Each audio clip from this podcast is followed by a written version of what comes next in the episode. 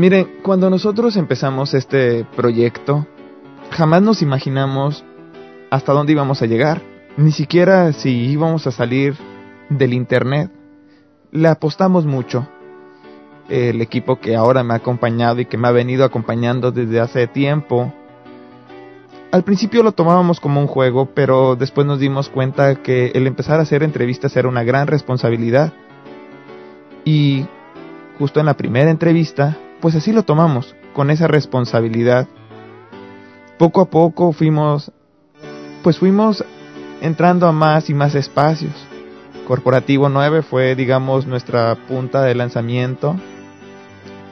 Y ya de ahí, bueno, nos han estado apoyando muchas estaciones de radio el 97.3 de FM en Amecamec, Estado de México, Radio Pirata La Intrépida en el 97.8 de FM, el 96.5 del Toca Toca de la Universidad Nacional de Santa Fe de Bogotá, allá en Colombia. Y... Caray, la gente nos empezó a escribir, no, les empezó a gustar este programa y bueno, ya ahora, con poco más de 200 entrevistas, realizadas a distintas bandas de rock, nos damos cuenta que el trabajo sigue. Hace poco tiempo, pues bueno, la gente de Sevilla nos aceptó, nos abrazó también en su frecuencia a través del 98.4 de FM en Radiópolis. Y incluso ahora estamos en pláticas en el 99.1 allá en San Cristóbal de las Casas, con una estación independiente, una estación como todas las demás, que son de la ciudad, que son del pueblo, que son una forma alternativa de comunicar. Y ahí nos encontramos, ahí nos encontramos trabajando.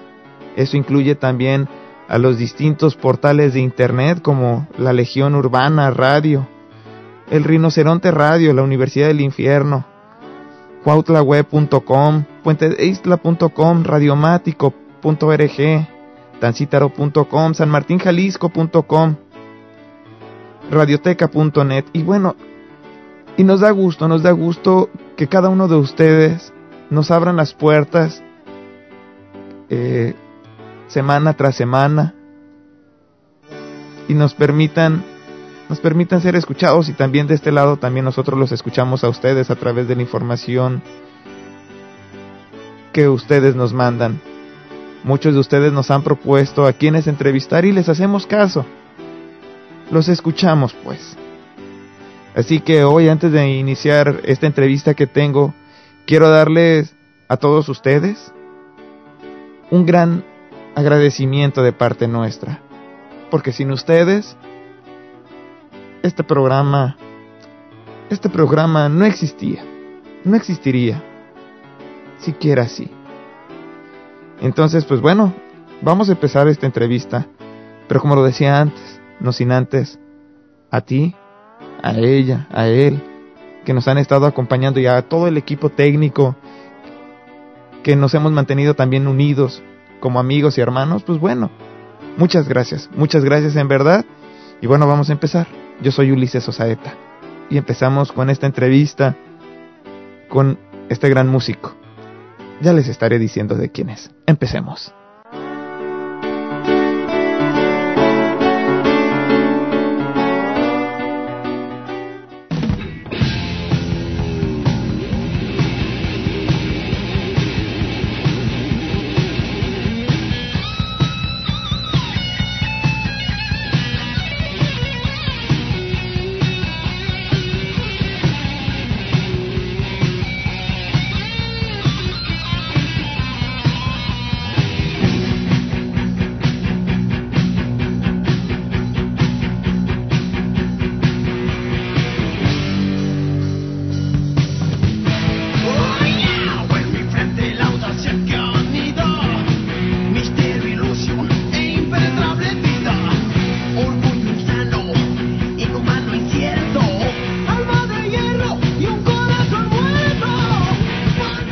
El día de hoy.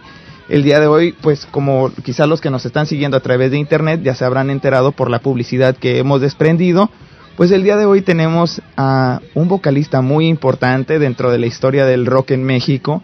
Me refiero a Juan Bolaños. Juan Bolaños eh, fue una de las figuras importantes de la banda Luzbel. Él, pues si más no me equivoco, el tercer guitarrista y antes que nada, eh, perdón, el tercer vocalista.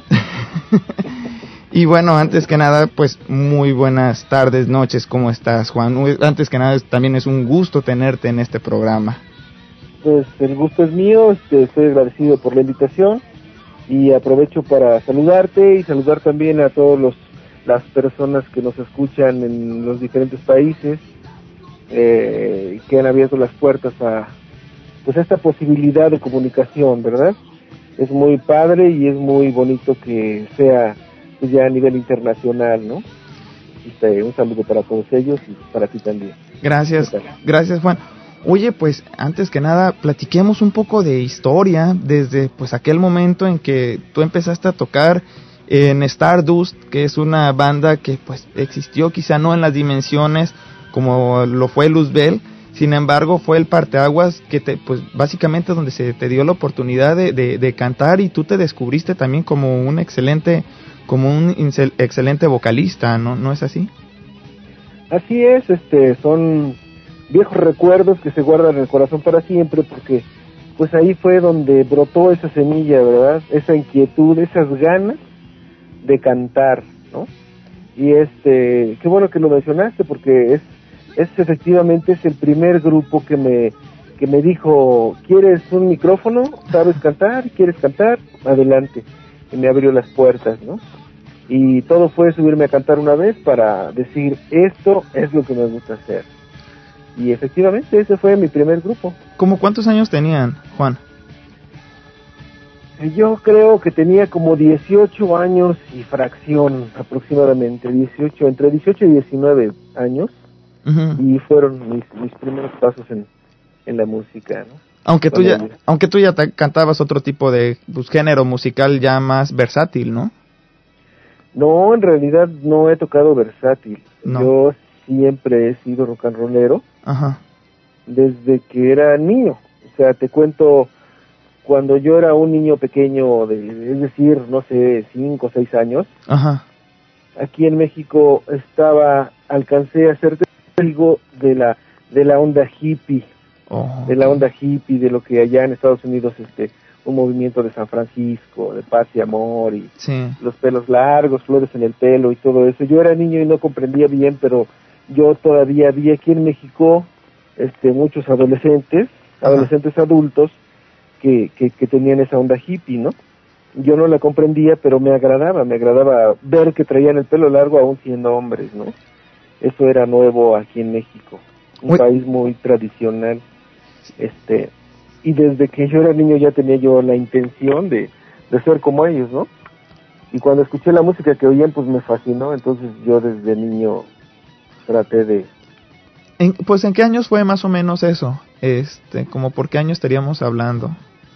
Pues estaríamos hablando como por ahí del 60 y del 68. Era lo que yo te tocó, digo, eras un niño pues, ¿no? Pero es que yo estaba recordando esa parte del 68 cuando fue lo de los movimientos estudiantiles porque además estaba muy fuerte lo que era el movimiento, pues el movimiento hippie, ¿no? Que también este, de repente se involucró entre los estudiantes que empezaron a exigir sus derechos. Y oye, ¿qué tipo de música era la que tocaban en Stardust? En Stardust básicamente era lo que nosotros llamamos aquí en México el fusil. Ajá. Que ustedes tal vez lo conocen como cover, ¿no? Ajá. Es tocar los éxitos de los grupos de, que, a ti te gustan, los, los, los éxitos de los grupos del momento, ¿no? Ajá. Eso era lo que empezábamos a tocar, o sea, la, la música de los grupos a quienes nosotros admirábamos, como, como quienes nosotros hubiéramos querido ser o parecernos a ellos. Eso era lo que yo empecé tocando en Stardust. Y, Para mí siempre fue una maravilla este, tocar las canciones de Black Sabbath, de Led Zeppelin de Deep Purple. Era fabuloso para mí. Claro, entre muchos, muchos otros grupos más, ¿verdad? Además, además con un ambiente, pues, digamos, empezaste a tocar música con un ambiente oscuro, ¿no? Digo, Black Sabbath era oscura su música. Sí, así es. ni se diga. Ahora, Ahora no lo es tanto porque ya el, el, género ya está sobreexplotado, pero en ese tiempo sí era muy, muy, muy oscuro, era pesado, era denso, ¿no? Así como era la atmósfera rock and roller en México también. Y ya de ahí te saliste y te fuiste a Spectrum. Spectrum, así es, Spectrum. Ahí fue una continuación, un cambio de, de, de, músicos, un cambio de, de, de, rolas, otros grupos, pero finalmente era algo similar, ¿no? Pero en Spectrum fue donde ya empecé a frecuentar lo que aquí en México conocemos como hoyos funky, ah. que son tocadas organizadas en bodegas y en salones improvisados y todo. Y entonces te tocó también parte de lo, lo, de la historia de los panchitos y los bugs, bandas unidas, Kiss, pues. Así, todo, es, todo eso está muy involucrado con nosotros, porque nosotros éramos quienes hacíamos ah, los conciertos para que todas las bandas bajaran a disfrutar algo de rock, ya que en ese tiempo pues no existían conciertos de rock como existen ahora, ¿verdad? Que ya puedes ir a un lugar ya a ver un concierto X, Y, Z en un deportivo, en un estadio, en un auditorio. En ese tiempo todo era prohibido, inclusive estaban prohibidas las manifestaciones eh, musicales rockeras por tratarse de pura juventud. Y en ese tiempo el gobierno represor prohibía que hubiera demasiados jóvenes juntos. Pues de hecho... De lo de Vándaro. Sí, no, de hecho, pues ya ves, era, era los tiempos, ¿no? El 68, el 71, este, lo del halconazo, bueno, pues fue cuando, por eso, por eso es que los jóvenes empezaron a, juntarse en los llamados hoyos funky, porque pues no había otra forma, ¿no? Los espacios se les habían cerrado, los bares donde pues empezaron a darles eh, cierta promoción, si es que existía, pues se, se les cerraron completamente las puertas y bueno, ahora los jóvenes tenían que reunirse de una u otra forma, ¿no? Y Así es. es por eso que los hoyos funky nacieron. Así es, y fue por un un muy buen tiempo, ahí fue donde crecimos muchos grupos, ¿no? Este, eh, puedo decir que el hoyo funky es donde se hicieron grandes grupos que después fueron evolucionando como el Tri, como los Duk Duks, como Toncho Pilatos, todos esos grupos que nosotros fuimos a ver a los hoyos funky como pues como como radio como escuchas, ¿verdad? Cuando todavía no formamos parte de la de, de, la banda de músicos que tocaban rock aquí en México. Oye Juan, ¿y cómo era, cómo era el ambiente? Eh? Era un ambiente muy, muy primitivo, yo lo recuerdo con, con cierta melancolía, pero en realidad estaba muy precario, ¿no? Eran, eran lugares improvisados, muy oscuros, sin, sin la eh, infraestructura, sin un stage para los grupos, apenas con un contacto para conectarse, sin medidas de seguridad, sin garantías. Era, era, era un muy, muy feo, ¿no? Muy feo tanto para los que asistíamos a pagar un billete por ver a nuestros grupos tocar rock, como para los músicos que acudían con, pues sin una garantía, exponiendo la vida y su equipo y todo. En un hoyo funky podía pasar cualquier cosa. Se podía contar muchas anécdotas que son terriblemente espeluznantes. ¿Podrías contarme una? Mira, te voy a contar una desde el punto de vista cuando yo todavía no tocaba en un grupo. Ok. Yo asistí a un concierto que se estaba llevando a cabo en, uno de los suburbios aquí del Distrito Federal, en, en Tlaltizáhuac, donde tocaban grupos como Árbol, los Duk Duks y otros más que estaban programados. Y llegamos y era, era, era un establo, era un establo y en una esquina habían armado una especie de stage con vigas y este y, había hierbas, pasto y todo y eso era el stage y este eh, había una tina gigantesca rellena de refrescos, cervezas y pulque embotellado que estaban vendiendo ayer era algo verdaderamente folclórico y era nuevo para mí. Y este y, bueno, pues se estaba haciendo el ambiente, llegó toda la gente con, con su vestimenta muy particular, pantalones entubados, este, cabello largo, chamarras de mezclilla, pintadas a mano, muchas cosas que todavía eran reminiscencias de los hippies, ¿no? Y todavía las traíamos.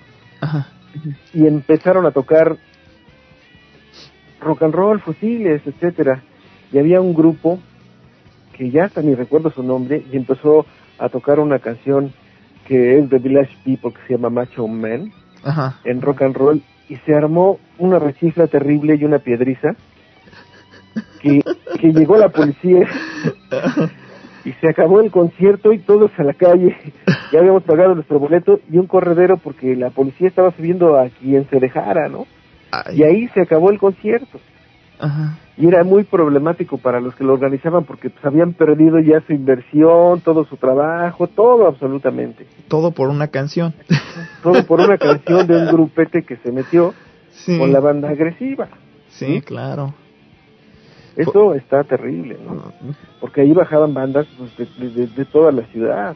Sí, claro. Era, era muy, muy delicado porque teníamos que conservar nosotros siempre la idea de que no debía haber violencia entre bandas como se da en otros lugares, ¿no? En otro tipo de conciertos, donde se encuentra la banda contraria, la banda adversaria y hay, hay intercambio de palabras y de golpes.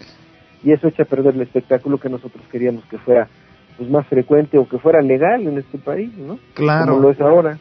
¿Te, ¿Te, llegó a tocar alguna vez este algún conflicto entre los Panchitos y los las bandas unidas Kiss, los Books? No, no un enfrentamiento. Tal vez este hay muchas veces cuando los conciertos aquí en México son como de 10 grupos, Ajá. tocan 10 grupos y pues al paso de las horas y las chelas y el calor y todo, la gente se va poniendo muy loca. Entonces cuando te toca tocar a ti, valga la redundancia, pues ya la gente está muy loca, ¿no? Entonces ya se aceleran con cualquier cosa, tienes que ser muy cuidadoso. En una ocasión a alguien se le ocurrió aventar piedras, piedritas de un rodeo, tocamos en un rodeo donde hay arena, piedritas y todo eso. Ajá. Y, lo vieron con tanta simpatía que todo el mundo empezó a, a apedrearnos, ¿no? Y nosotros no pudimos ya tocar, tuvimos que salir huyendo, ¿no? Y todos felices de, que, de tan locos que estaban. ¿Y, en qué banda estabas? en aquellos ¿Era cuando estabas con Spectrum? No, en esta estaba con Luzbel ya. Oh, con Luzbel. Son cosas chistosas que a veces pasan, ¿no? Las famosas anécdotas. Y lo bueno que no lo tomaron por el lado de que lo toman muchos grupos, que pam, se abalanzan sobre la gente y se arman ahí los golpes. No, no llegamos a tanta violencia. Sí, nosotros tratábamos de de que no fuera así, porque nosotros sabíamos que si nosotros construíamos la escena del rock nacional íbamos a ser de los que íbamos a resultar este beneficiados al tener lugares para tocar, al tener que eh, más oportunidades, ¿no? Nosotros hicimos una asociación hace mucho tiempo ya con Luzbel que se llamaba SOS, en la cual juntamos a casi todas las bandas de México que conocíamos de aquí del distrito. Ajá y acordamos exigirle a los empresarios unas cantidades mínimas de, de responsabilidad para poder hacer mejores eventos. Es decir, tú quieres que vaya Luzbel a tocar, tienes que firmar un contrato. Quieres que vaya Luzbel a tocar, tienes que dar un anticipo. Y quieres que todo salga bien, tienes que liquidar ese contrato antes de empezar a tocar. Tienes que poner un stage decente, tienes que darnos energía eléctrica, tienes que darnos garantías mínimas para que sea decorosa la presentación. Digamos y bueno, pues se fue logrando poco a poco, ¿no? Perdón. Además ya no es ya no es como antes, ¿no? No, además ya salimos un poco del hoyo. Además era lo, lo, lo básico, básicamente. Este. Oye Juan, y después de ahí, bueno, de, de Spectrum, platica un poco de Farloes y Poker, que fueron, este, o era Farlocks o Farloes. Farlocks, ¿verdad? Era, era, era, era Farlux. Creo que hay un error ahí en la, en la, en la escritura. Es Farlux. con X al final. Oh, okay. y con Farlux sucede algo muy curioso. Es el primer grupo donde entro y aparte de tocar el cover, el fusil, ya empezamos a poner alguna canción original del grupo. Órale. Y en español. Para mí eso es una novedad y con ellos es con lo que inicio pero es con póker con quien recibo la verdadera oportunidad de empezar a escribir. Órale. A escribir en el idioma, en el idioma español. Y ahí es donde veo la posibilidad que tenía ya el rock en español, el rock pesado, ¿no? pues sabemos que el Tri toca rhythm and blues desde hace 20 mil años, ¿no? Desde que yo tenía 16 iba. Así es. Pero no había yo escuchado un grupo de heavy, de rock, hard o de alguna de esas cosas que, que cantara en español. Hasta que, por cierto, escuché a Luzbel estando yo en póker. Que fue, perdón, tú escuchaste a Luzbel, cuenta la historia y ya tú me dirás si es cierta. Justamente cuando escuchabas la estación, la WFM, que en aquellos tiempos estaba el buen Víctor Manuel Luján, que, que él también le dio en alguna ocasión por cantar, y la gente le empezó a pedir muchas, este, pues, dos, unas rolas de Luzbel, porque Luzbel estaba sonando muchísimo. Tú les, tú, este, ya los habías escuchado. Más bien, los habías visto en alguna vez en alguna tocada, pero nunca los habías escuchado. Fue en esa ocasión cuando los escuchaste y dijiste, ay caray, estos muchachos sí que, sí que son pesados, ¿no? Sí, sí, escuché y la verdad me pareció muy buen trabajo. Pero sí, sí los había, sí los había escuchado. Habíamos, este, eh, convergimos en, en un, en una fiesta de un secre, de un grupo compañero de nosotros que se llamaba, se llamaba Vago. Ajá cuyo cantante es el ahora famosísimo, uh, archifamoso Charlie Montana, ¿no? ya. Sí, este, su secre cumplía años y Charlie Montana y su grupo fue a tocar allá y eran amigos de Luzbel y se llevaron a Luzbel a tocar allá. Y también eran amigos nuestros cuando cuando Spectrum, ¿no? Estaban todavía en Spectrum. Y ahí fui cuando vi a un grupo que se llamaba Luzbel tocar canciones en español y así como como no, con ese concepto luzbeliano Ajá. me dejaron así un buen sabor de boca pero no los escuché correctamente hasta que los escuché en el radio ¿no? ¿por qué? fue por el audio las bocinas estaban mal este ¿qué, qué pasó? el equipo el equipo era muy precario era una tocada improvisada con alguien que prestó el equipo y pues no es lo mismo verdad claro echarse un palomazo que hacer una presentación ya en forma, o mejor aún, presentar un disco que grabaste en un estudio, ¿no? Sí, sí, sí es cierto.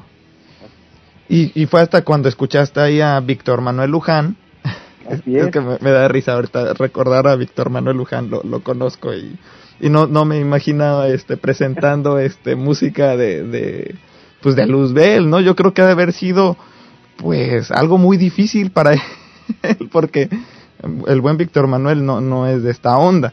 Pero bueno, ¿cómo, fue la presentación ahí? Digo, este, ¿qué canciones puso? ¿Tú dónde estabas? ¿Qué onda? ¿Qué pasó? Pues la verdad es que yo estaba escribiendo o intentando escribir algo. Ajá. Y tenía el radio de fondo, ¿no? Ajá. Y este y estaba escuchando un, un, un, programa que me parece que se llamaba Monster Productions, algo así. Ajá. Y pasaban pues la música de los grupos extranjeros de, de en ese tiempo, ¿no? Y empezó a leer los recados de los telefonemas y decía Luzbel, piden a Luzbel, Luzbel y Luzbel. Y varias gente pidió Luzbel y finalmente accedió a ponerlo. dice, bueno, pues aquí más a fuerza que voluntariamente, aquí está Luzbel. ¿Y qué nos dura Luzbel? Esto es Luzbel. Pero así como con algo de aire de desdén, ¿verdad? Y, lo escuché y a mí me impactó en cuanto oí que empezó los primeros acordes, tenía yo puesto mi cassette y hasta grabé la ronda. Y, y, y, la analicé y dije, no, me parece muy buena, me pareció algo que no había escuchado en los grupos de aquí. Un, un rock un poquito más rítmico, más movido, más pesadón, menos arrastrado, ¿no? Sí. Me pareció formidable, ¿no? Sí. Claro, en ese momento ni siquiera pasaba por mi mente que algún día yo iba a ser el cantante de esa banda, ¿verdad? Claro. Pero mira lo que son las cosas, ¿no? Hasta que ya, bueno, pues fue cuando, cuando ya después vino la convocatoria. Pero sabes qué, de eso vamos a hablar ahorita. Nos vamos a ir a un corte. Así que, pues bueno, no, este, vamos a continuar después de este corte. Vamos a mandar ahorita un par de canciones. Eh, invito a todas las personas que pongan atención a esta música, la verdad, para los que pues no haya, no conozcan el trabajo que ha, ha hecho este Juan Bolaños pues aquí les dejo tres canciones para empezar, digamos como para ir calentando motores. Me voy con la canción de Holocausto, Pecador y Prisioneros del Tiempo, esto de la producción Luzbel Luzbel de 1987, cuando bueno pues la compañía que los estaba apoyando era la WEA, una importante eh, compañía. Y bueno, pues así que con este trío de canciones yo me voy, no se despeguen porque vamos a seguir platicando, por supuesto, de que, pues bueno, de los tiempos de Juan Bolaños y ya dentro de, dentro de Luzbel. Así que, señores, señoras, no se despeguen, regresamos.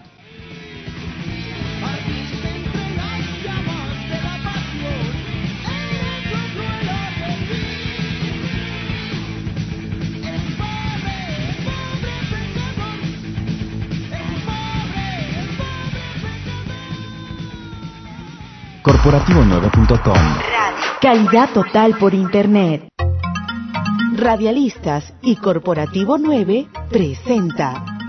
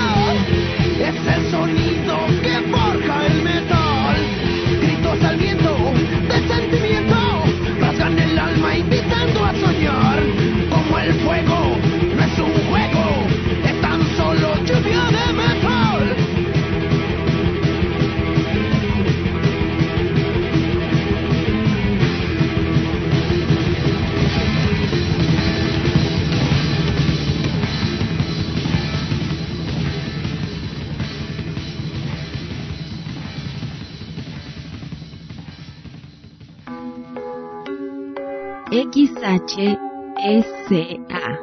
La Voladora Radio. XH Ameca Meca. La Voladora 97.3 FM. La Voladora Radio. La Voladora Radio Comunitaria. Transmitiendo desde sus estudios y oficinas. Ubicadas en San Francisco número 70. Barrio Panoaya. Colonia Centro. Ameca Meca de Juárez. Somos miembros de la Asociación Mundial de Radios Comunitarias y de la Red de Radios Comunitarias de México. Somos adherentes de la otra campaña, La Voladora Radio. Un proyecto de la Voladora Comunicación. Asociación Civil. 97.3. La Voladora Radio. Yo soy esta radio.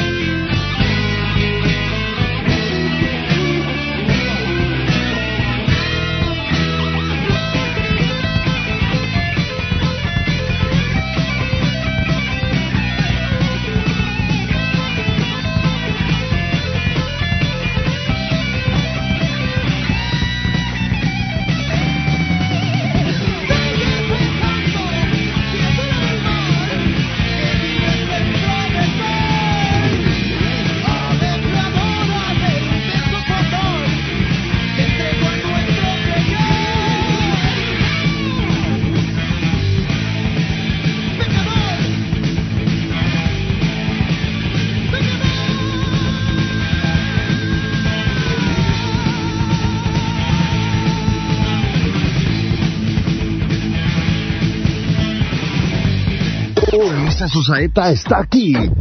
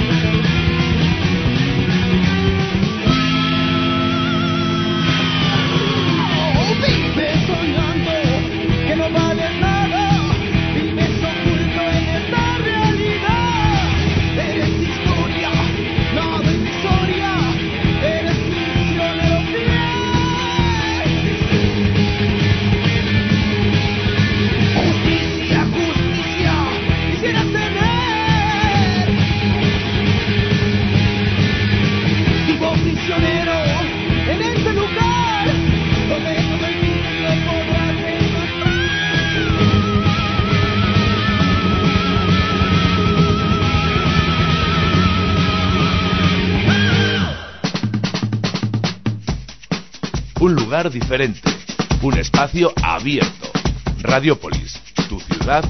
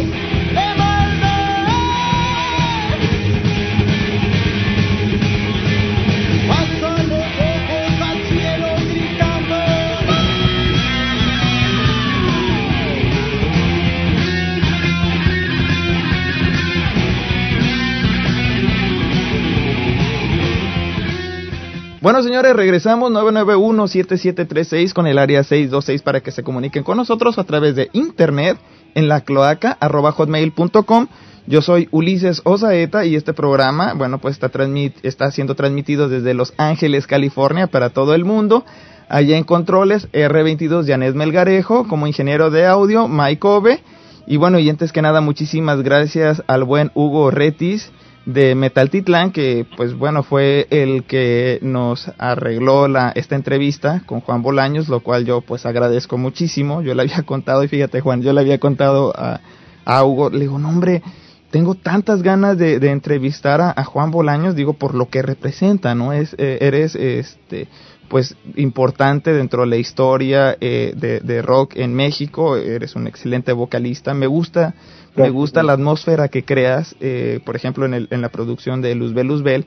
A, a, mí me encanta, ¿no? Este, hay tres que son mis predilectas, ya, este, ya, por, ejemplo, ahorita ya escuchamos una, todas me gustan, no, no quiero decir que, que, no me gustan las demás, simplemente que, bueno, uno tiene las acariciadas y en este caso, bueno, pues Holocausto es una de, de ellas. Y me, y me pasa algo bien chistoso, y yo ya lo había platicado con Raúl la gente los empezó de repente a criticar eh, mucho eh, porque decían que ustedes eran satánicos. Sí, decían, todavía dicen. bueno, dicen, ¿no? Este, pero además, pues decían que su música, que mensajes subliminales, y fue la de Holocausto que dijeron, ok, pues dicen que tienen mensajes subliminales, pues ahí les va, un mensaje subliminal, ¿no? sí, así es. Fue un juego, un juego muy divertido porque, bueno, eh, antes que otra cosa, le mando un saludo muy afectuoso a Hugo Retis, hermano del alma, que estando tan lejos estamos tan cerca, ¿no? Somos grandes amigos y le mando un gran saludo desde aquí y le agradezco. Qué bueno que te conoce. También le agradezco a Janet y a Mike que están allá al fondo. Gracias. Tal vez no pueda platicar con ellos, pero les mando un gran saludo y un abrazo afectuoso. Gracias. Pues mira, la historia ahí con esta canción es que tanto nos molestaban con los mensajes satánicos, que si hacíamos misas negras, que si teníamos este eh, matábamos gallinas negras, que si mil cosas, ¿no? Puro mito, perdón. Este, lo que sucede es que dijimos, bueno, pues si les gusta eso, vamos a darles eso, lo hicimos como una broma, lo hicimos de una manera muy obvia y no pasó nada absolutamente, ¿no? Sí. Con eh, habían dicho que habían escuchado los discos anteriores de Luzbel y que habían encontrado no sé cuántas cosas y conjuros e invocaciones y todo eso fue por mito. La verdad es que cuando metimos una línea bastante extensa de, de la obra de John Milton, Así es. Paraíso Perdido, muy pocos fueron los que se dieron cuenta y eso porque les dijimos, ¿verdad? este y no no pasó nada. En realidad es pura fama y, y hacerse notar. Es una es una es un, un texto eh, interesante, como bien lo dices, de John Milton, que dice más o menos así, ¿qué importa el sitio donde yo resida? Si soy siempre el mismo y el que debo ser, más vale reinar en el infierno que servir en el cielo. ¿Qué importa el sitio donde yo resida? Si soy siempre el mismo y el que debo ser, más vale reinar en el infierno que servir en el cielo.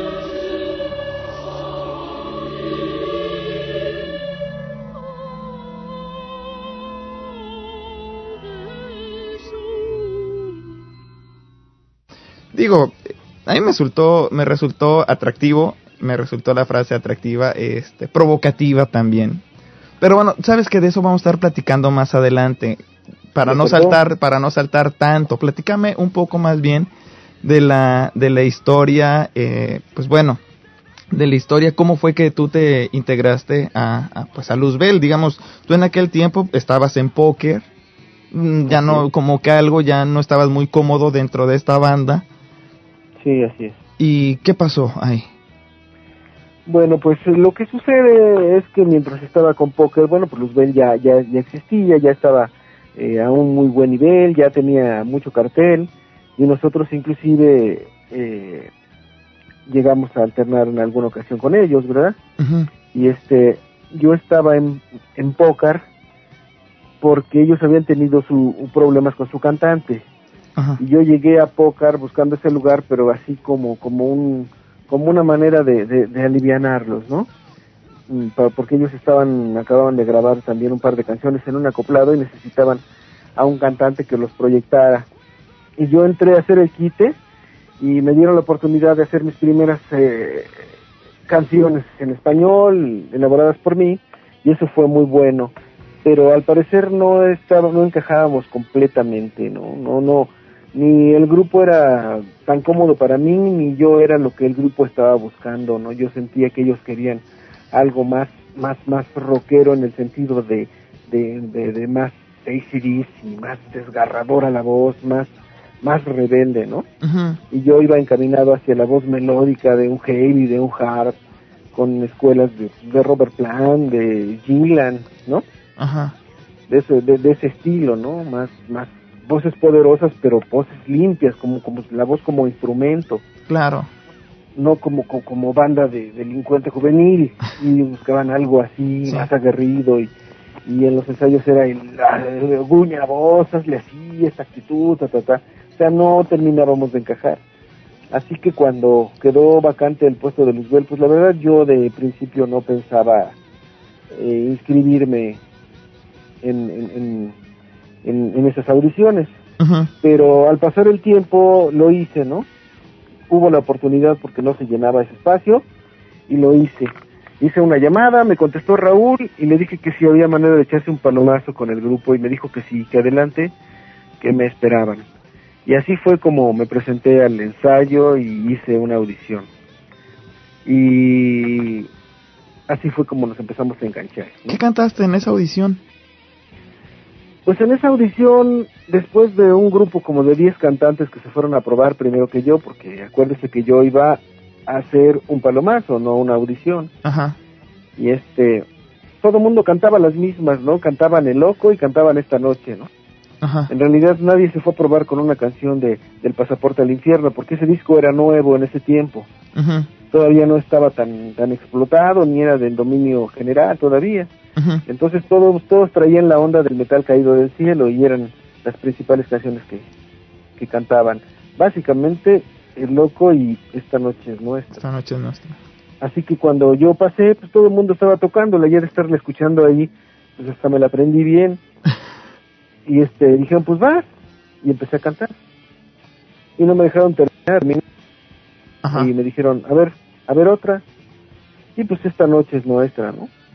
y también entré chueco porque no la tenía yo ensayada, etcétera, pero entré y pues pareció que como que le medio les gustó. Ajá. Así que ya se programó una audición para más adelante, pero ya me facilitaron el material de, de Pasaporte al Infierno y ya, ya, ya me preparé para llegar a cantar. Y eran dos canciones en cada audición nuevas que tenía que presentar. Y así como al cabo de un mes, pues más o menos ya tenía yo un buen repertorio de Luzbel. Ajá. Y ya tuvieron que decidir con cuál de todos esos maravillosos cantantes que habían probado pues, se quedaban. y escogieron lo mejor, por supuesto. Y escogieron al peor de todos. No, no, no, al contrario, el mejor. Entonces, este, ya llegamos a un acuerdo y pues era un periodo de prueba, ¿no? El que había que pasar, este, porque había que cubrir eh, otras expectativas, o sea, yo había cubierto quizá la de afinación, la de tener voz, tener algo de poder, pero todavía faltaba la de desarrollo de letras, ¿no? Sí. La de trabajar en equipo. Sí. Eso faltaba y se fue afinando poco a poco, ¿no? Eh, yo recibí una, una sentencia, ¿no? De, El líder del grupo, Raúl Greñas, tú no eres un Luzbel hasta que tengas por lo menos unos seis meses en la banda. Y así fue, así fue paso a paso y así se cumplió hasta que se cumplieron los seis meses, sentí que podría yo estar en el grupo. Y fíjate, pasó algo bien chistoso que, que usualmente no lo veo yo en, en, los demás grupos. Por ejemplo, con Luzbel, primero se hacía la música y sobre la música se escribía la letra. Y ese era tu papel, hacer la letra. Así es. Yo, yo achaco esto a una forma de escribir eh, muy sui generis, en este caso de Luzbel, porque yo considero, ¿verdad? Este, que ellos estuvieron un buen tiempo sin cantante y no pararon de trabajar, ellos siguieron trabajando, escribiendo, haciendo música. Entonces toda esa música pues no tenía letra porque pues no había cantante, no había quien colaborar en la letra. Entonces cuando yo llegué ellos ya tenían un archivo de, de, material que habían trabajado en los meses anteriores y pues me tenía que poner al corriente, ¿verdad? Ya. Y así fue como lo hice. Pero si yo hubiera estado con ellos como estuvimos después, tal vez hubiera variado un poco el sistema. Sin embargo, era, básicamente lo mismo. Teníamos que escribir una parte de la, de la música para escribir una parte de la letra. aunque no estuviera terminada. Pero además, digo, tuvo buenos resultados, ¿no? Pues sí, sí, sí dio buenos resultados, tuvimos bastante aceptación, este, las letras, aunque al principio no era la misma calidad y categoría a la que los tenía acostumbrados Arturo, pues no era de tan mala calidad y fuimos afinando esos detalles poco a poco, ¿no? Eh, Arturo era pues, un buen escritor, más que un buen cantante, pues yo creo que era un muy buen escritor, tiene mucho mérito y había elevado la banda a un nivel y pues fue un compromiso para mí muy grande mantener el nivel y intentar elevarlo, ¿no? No, y además hay quienes quienes este creemos que lo lograste, incluso este lo, lo superaste, ¿no? Pues aquí hay este no está bien que yo le diga, pero aquí ya la gente es la que la que decide, la que dice quién le gusta y yo sé que en gusto se rompen géneros, hay mucha gente que decididamente me aprecia y hay mucha gente que aprecia a Arturo y ha habido mucha polémica a veces entre si alguno es mejor que otro. Yo creo que los dos somos diferentes y, y, tenemos cada uno lo nuestro y pienso que él es un muy buen cantante. Yo no sé si yo lo sea, pero depende mucho de, de la apreciación de cada persona. Oye Juan, ¿y qué habrá, qué, perdón, qué habrá pasado con el primer vocalista, el primero, el primero, antes de Wizard, antes de Wizard? que era Jorge Cabrera. Con Jorge Cabrera, pues fíjate que yo no lo conocí, yo más bien conocí a su hermana, ¿no? En, en buena onda, este, su hermana, no, en buena onda, sí, sí, claro. resulta que su hermana es, este, eh, fue cantante de Isis, Fabiola, este. Ah, ¿a poco? Así es, yo no lo sabía y me dijeron, no, pues es que es hermano de Fabiola, de Isis, Jorge ah, Cabrera. Órale. ay, sí, de verdad, o sea, yo conocía bien a a Fabiola y pues éramos buenos amigos, eh, nos tocábamos, tocábamos juntos con Isis, nos saludábamos muy bien, platicábamos, este, nos admirábamos mutuamente, etcétera, etcétera, y yo no sabía que era su hermano, pero ah. sí no supe qué pasó con él después, a qué se dedicó, qué fue lo que hizo.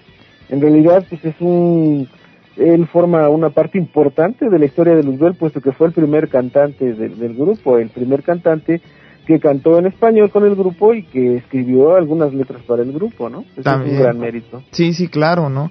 Ya posteriormente, porque es que muchos piensan o pensarían que el primer vocalista fue Arturo, pero no, fue Jorge Cabrera, posteriormente entra Arturo Wizard, eh, se sale, que por cierto, bueno, pues justo se sale cuando sacan la, producción de, pues fue la de Pasaporte al Infierno, ¿no?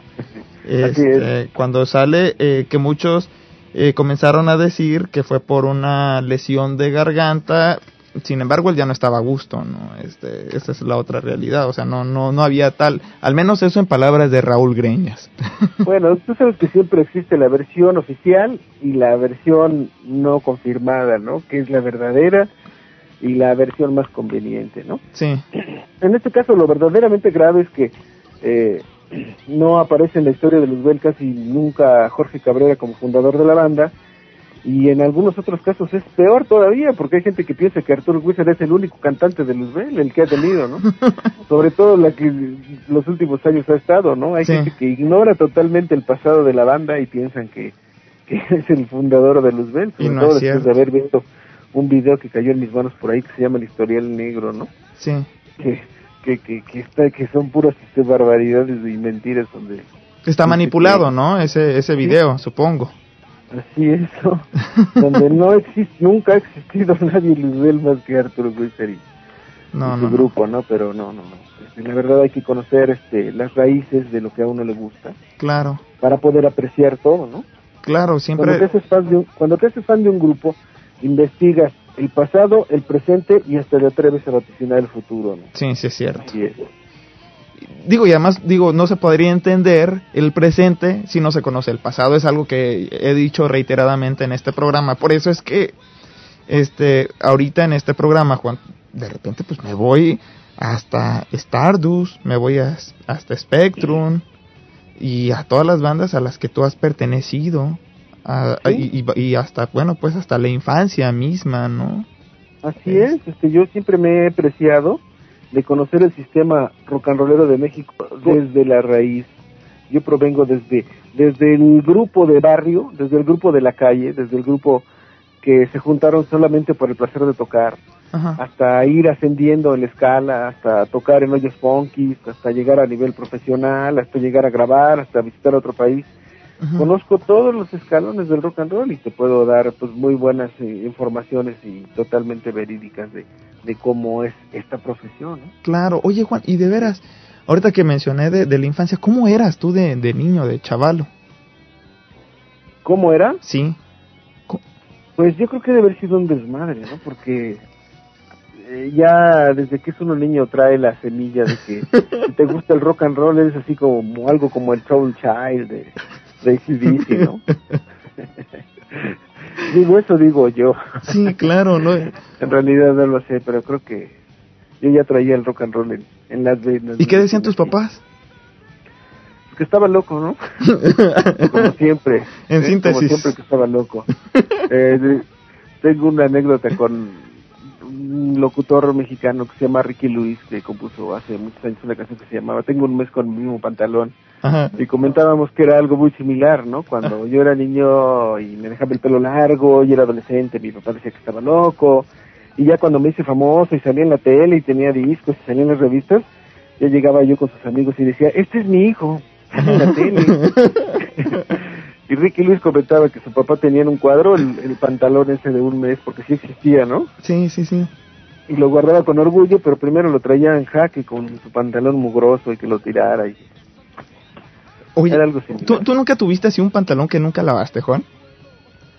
¿Que nunca lavé? Ah. No, no. Es que, ¿sabes qué? Perdón, lo que pasa que ahorita me, me recordaste en la, en la época de la secundaria, a finales de la secundaria, entre secundaria y prepa, no recuerdo bien, yo uso un pantalón, no, no es mentira, ni, ni, estoy inventando aquí, este, mis amigos más cercanos lo, lo, conocen, tengo fotos con él, un año sin lavarlo, Juan. Un año sin lavarlo. Un año, no es mentira, ahí está el pantalón y, y ahora que vaya a México lo voy a fotografiar este, y, y así andaba, maestro, así andaba, me, gustaba, eh, andaba cochinón, no, no, no olía feo, o al menos nunca me acerqué. lo dudo, lo dudo, lo dudo. Pero bueno. Un año sin lavarlo y debe estar momificado, petrificado. Y, y luego en un concierto que nosotros habíamos organizado, recuerdo que mi padre me fue a sacar, porque supuestamente decía, oye, pues, bueno, no me dijo con esas palabras, pero oye, pues, mucho este greñudo y este ¿qué haces tú aquí adentro? Total me sacó unos unos compañeros rockeros dijeron, "Hey, pues quién te está llevando, ¿no? Que te están molestando." Le "No, no, no es mi jefe." Ah, bueno, pues ya. Y, me acuerdo que me pues el pantalón estaba otro otro pantalón, eh, estaba medio roto, me lo me lo rompió más. Y este y bueno, fue digamos la, la noche triste del rock porque además eh, yo estaba en esa ocasión, estaba organizando junto con otros compañeros el evento, ¿no? Pero a veces son las historias que nos toca vivir, a final de cuentas, y las aguantamos. Así es. El rock vale la pena por muchas cosas, ah. Ha habido, ha habido eh, eh, cosas muy tristes a veces en el rock. Nosotros como banda hemos vivido también muchas experiencias muy padres con toda la gente que nos ha apoyado hemos ido a, tocar a lugares eh, recónditos de la República, rancherías donde eh, hay gente que nos pide, que les gusta la música y hemos llegado a tocar a veces para poca gente, pero con mucho gusto, con, con, ese espíritu de, de, ansia de, de, entrar en una convivencia, en una comunión, de, de que ellos nos escuchan y nos aplauden y nos gritan y nosotros tocamos para ellos. Y hemos vivido muchas cosas muy padres, unas muy tristes, hemos sufrido, nos ha tocado machetearle mucho, nos ha tocado muchos eh, lujos, muchas cosas este, muy humildes y todas ellas las hemos vivido con una gran interés, pero con una gran satisfacción, fíjate. Así que es una gran oportunidad para, para mandarle un saludo a toda la gente que nos apoyó durante toda la historia de Luzbel, que nos apoyó en las buenas, en las malas, nunca perdieron la fe en la banda a pesar de las críticas, a pesar de los cambios de personal, a pesar del cambio de estilos pues es una cosa que yo les agradezco mucho y, les reconozco, porque fuimos populares gracias a ellos y ahora que no somos tan populares, quiero que sepan que estamos muy agradecidos con todos ellos, con toda esa banda, que mucha de ella ya debe ser adulta, pero mucha de ella también sigue siendo adolescente y, les gusta mucho la banda. No, y gracias a todos ellos. ¿Sabes qué, Juan? También, y, y muchas gracias, en verdad, porque este pues yo me acuerdo cuando yo estaba en la, en la secundaria, yo los, yo tenía los cassettes de ustedes, que de hecho, mira, este, no es mentira, aquí los traigo todavía conmigo. Este, la, digamos, la, la discografía, la principal, la importante. Eh, y yo me acuerdo que, yo me imaginaba que ustedes, no sé de dónde eran, pero yo nunca me imaginé, este, que, pues, que eran de, de, vaya, de México, no, no, no sé por qué, ¿no? Este quizá porque no había otro grupo como ustedes no había escuchado algo igual eh, de repente pues yo la música de ustedes pues en los cassettes todavía los traía junto con, con Ángeles del Infierno y me, y hacíamos como era como un círculo era un club muy muy este muy, difícil muy cerrado nos juntábamos y escuchábamos la música de Luzbel y luego de repente todos, ¿saben qué? Cállense, vamos a escuchar esta parte. Y todos se callaban, ¿no? Era como una forma, un gran respeto que todos nosotros siempre les hemos tenido, supongo que es, y les tenemos, por supuesto.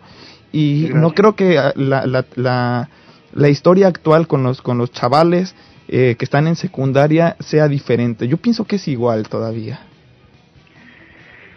Pues espero que Sí, espero que haya gente que todavía se interese en el grupo y pueda hurgar en ese pasado musical que tiene muchas cosas que valen la pena. Aún yo cuando escucho, por ejemplo, este disco otra vez, siento que sigue siendo muy bueno a pesar de que ya pasaron muchos años y de que ha habido pues, otras bandas que han hecho cosas nuevas, ¿no? Cosas diferentes pienso que este disco pues realmente vale la pena como casi toda la discografía de Luzbel y digo casi toda porque hay algunos discos que son apócrifos y andan circulando por ahí, ¿verdad? Sí, además.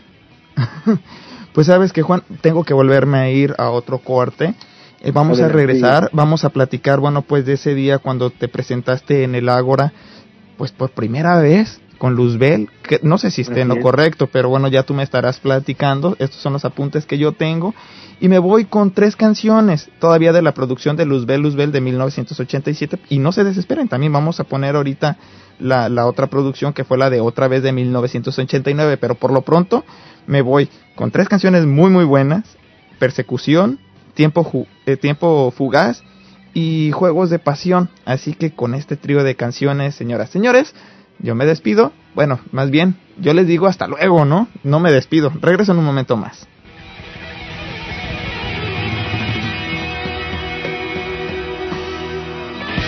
Proorganización Rock Mexicano AC presenta.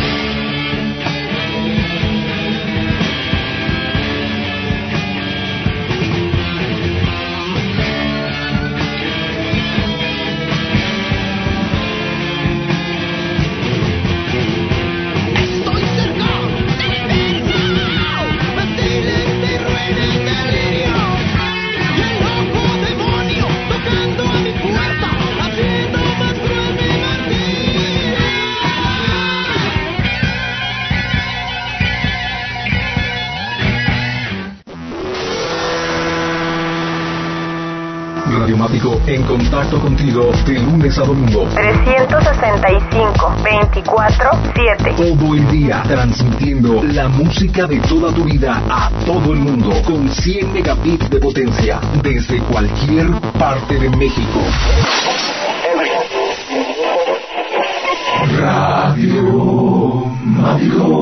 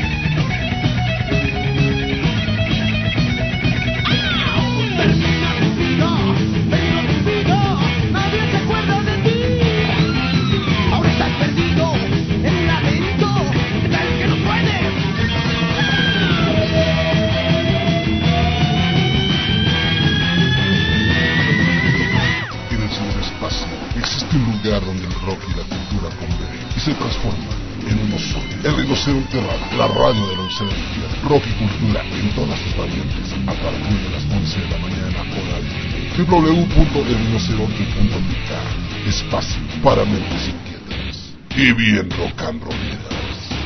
La radio por internet tiene nombre.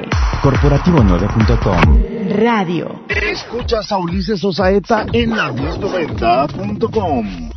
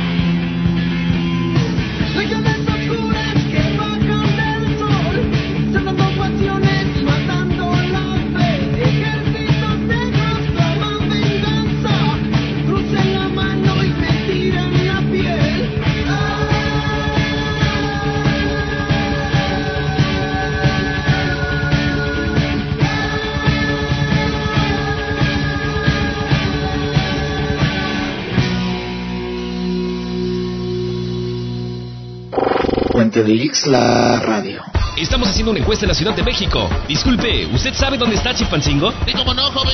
Está aquí a dos cuadras, en la línea 9 del metro. En estudiante.com nos hemos propuesto poner a Chilpancingo en el mundo. Anúnciate con nosotros y sé parte de la página de sociales más importante de la ciudad. Llámanos al 74 71 15 18 19. Disculpe, señor, ¿usted sabe dónde está Chilpancingo? Sí, me han dicho que hay algo así, pero la verdad, yo no sé si creerlo. Estudiante.com, desde Chilpancingo para el mundo.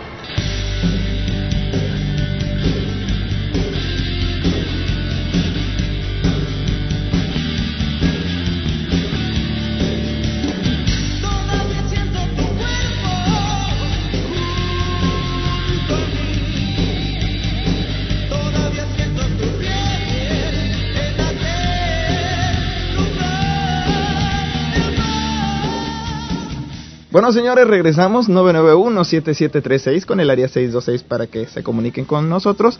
Segundo y Broadway para que nos vengan a visitar en el centro de Los Ángeles. Y bueno, hemos platicado cosas demasiado interesantes para las personas que, bueno, en este momento nos estén sintonizando.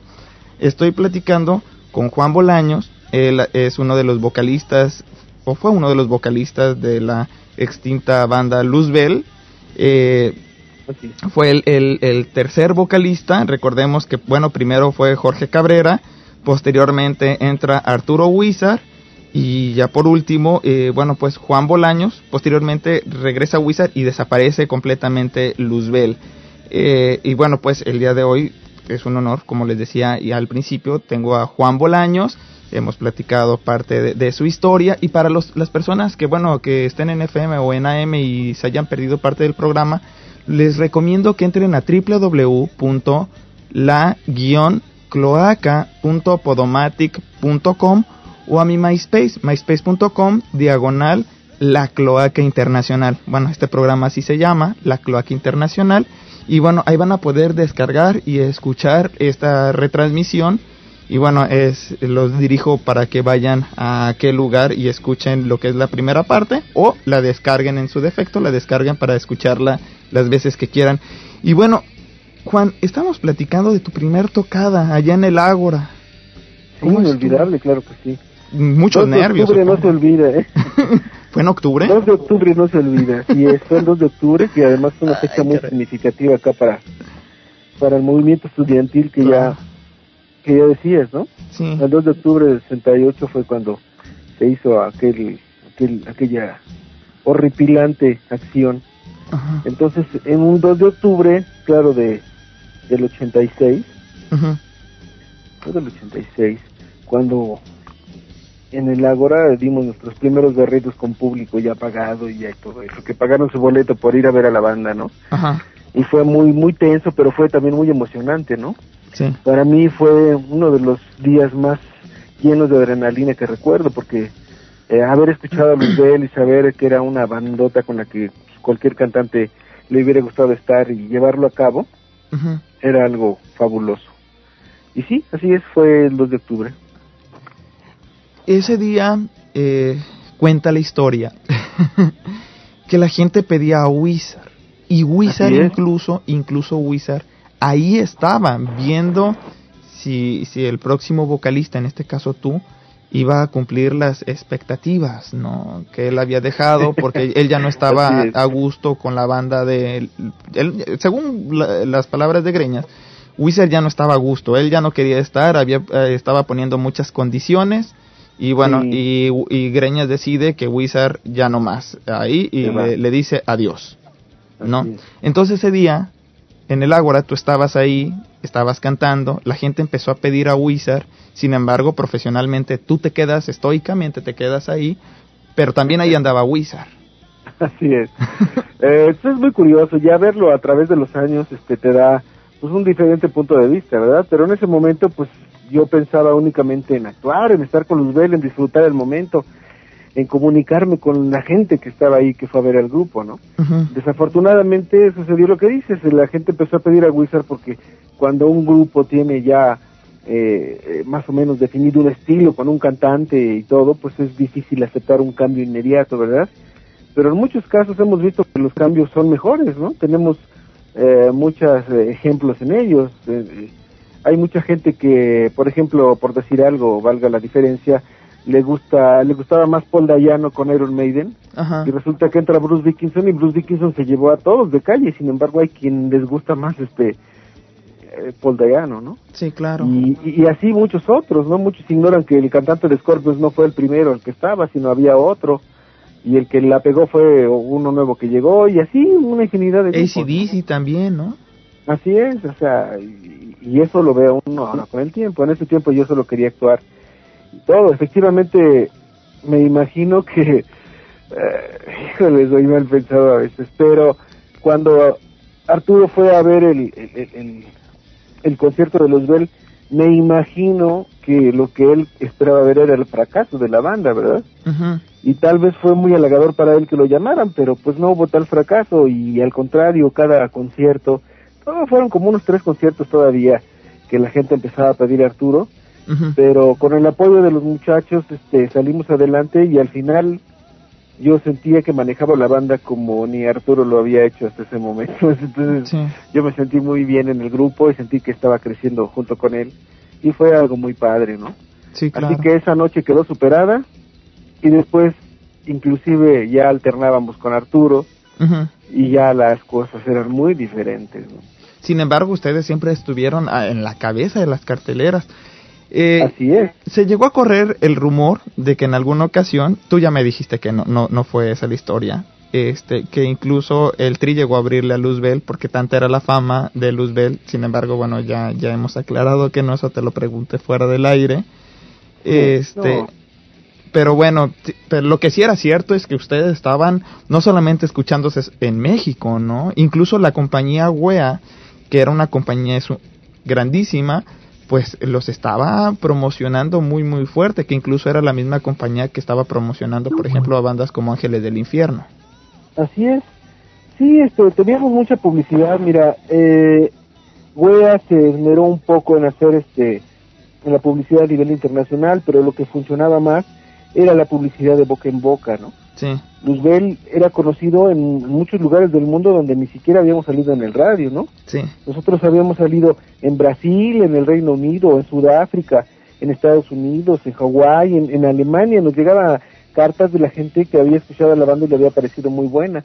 Sin embargo, no era la cantidad de gente que hubiéramos querido que nos escuchara. Hubiéramos querido estar en, en el radio de estos países, pero todo era en círculos así como medio artísticos y, y, cosas como universidades y cosas así más chicas. Y subterráneos, ¿no? en casi todo el mundo, ¿no? Incluso este los dentro del ambiente subterráneo, ¿no? El underground.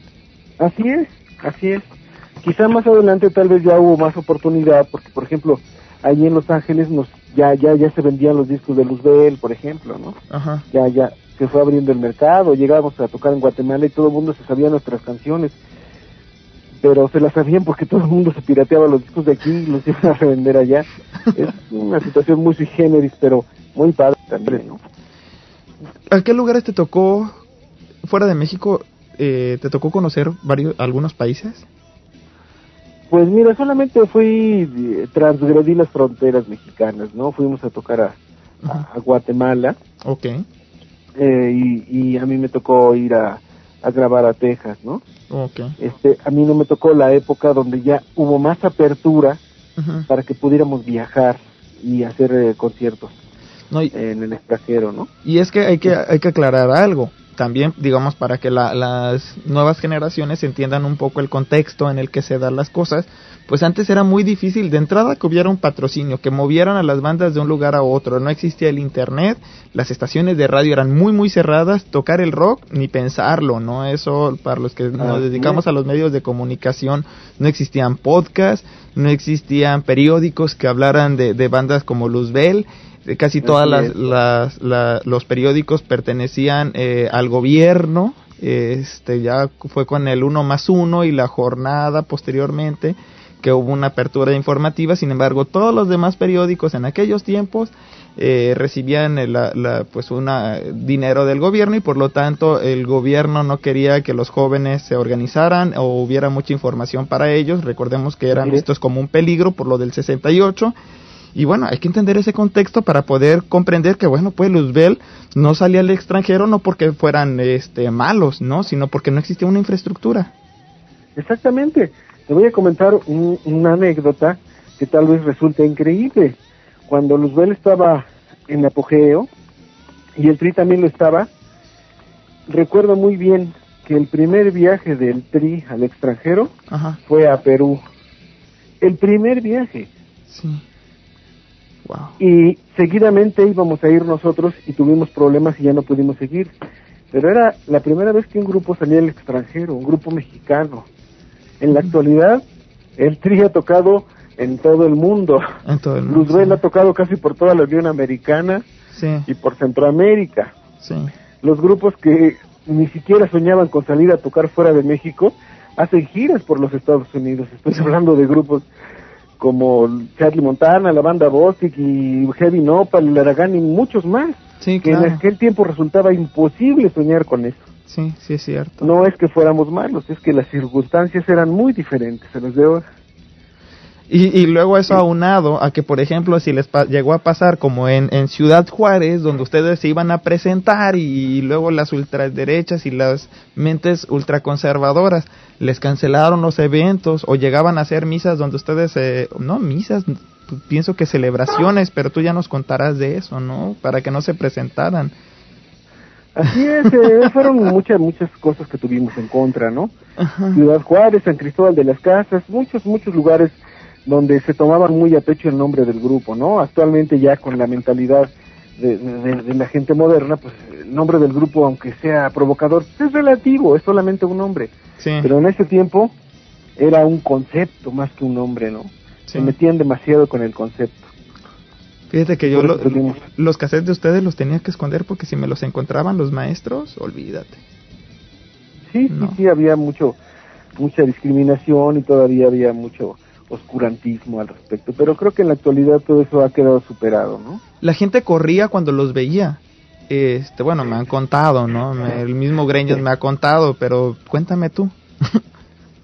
¿Corría de los otros o corría hacia nosotros? No, corría despavorida cuando los veían porque tenían que se salara, ¿no? Al, si ustedes pasaban frente a ellos o por donde ellos iban caminando, digo, estilo como los gatos negros, ¿no? Que este, si se atraviesan. Es mala suerte. Lo, que pasa es que hubo una anécdota ahí muy fabulosa en Ciudad Juárez donde este, salimos en, en la prensa local como que éramos este, los rebeldes este satánicos que íbamos a tocar al pueblo, ¿no?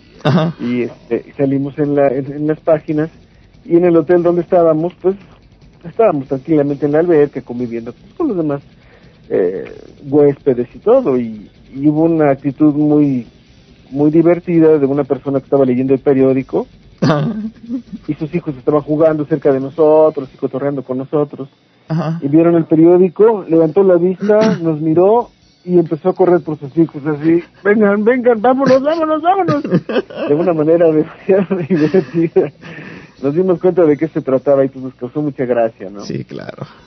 Sin embargo, al organizador no le causó tanta gracia, nos, nos encerró en el hotel, dijo que no teníamos que salir el día del evento. Eso no me la sabía, fíjate. Por seguridad. Pero ¿a poco sí los intentaron agredir alguna vez? Pues sí, sí hay manifestaciones, toda la gente tiene derecho a tener sus creencias y hay gente que, que de veras cree que somos peligrosos, ¿no? O sea, de veras creía, está muy, no sé cómo decir, muy, muy enajenada con su onda religiosa y, y pues de veras pensaban que éramos el diablo o algo similar, pero pues no más dónde, ¿no? Sí. Y donde a Raúl se le ocurriera decir en en las entrevistas que si fuéramos el diablo pediríamos que se desintegraran ahí mismo, bueno, pues más leña le echaban. Pues, a los reporteros les decía eso. Sí, era cuento de nunca acabar, ¿no? pero fue divertido. Sí, claro. Oye, pero así este, en alguna ocasión hasta les dejaron velas por todos lados, ¿no? Sí, sí, nos cancelaron el, el concierto que iba a ser en la en el auditorio de la Universidad de, Ciudad Juárez. Ajá. Y la gente empezó a presionar al rector para que nos quitara el permiso y lo lograron, quitó el permiso. Ajá. Entonces el organizador, al ver que ya no tenía un lugar y ya tenía todo anunciado, vendido los boletos y todo, consiguió de emergencia un teatro con la dificultad de que ese teatro estaba presentando una obra, una obra a la hora que iba a ser el concierto. Y la única manera de poder prestarlo era después de la función, así que el concierto lo único que hizo fue, en vez de empezar a las 8 de la noche, empezó a las 10 de la noche, ¿no? Ajá. Y este, pero sí finalmente consiguió ese teatro y la gente que había logrado que suspendieran la función en el auditorio de la universidad, pues al no poder hacer nada, lo único que optó por hacer fue ir a, a bendecir el lugar y hacer una misa en la mañana y prender veladoras para santificar el lugar, porque según esto Luzbel iba a aterrizar allí en Ciudad Juárez, ¿no?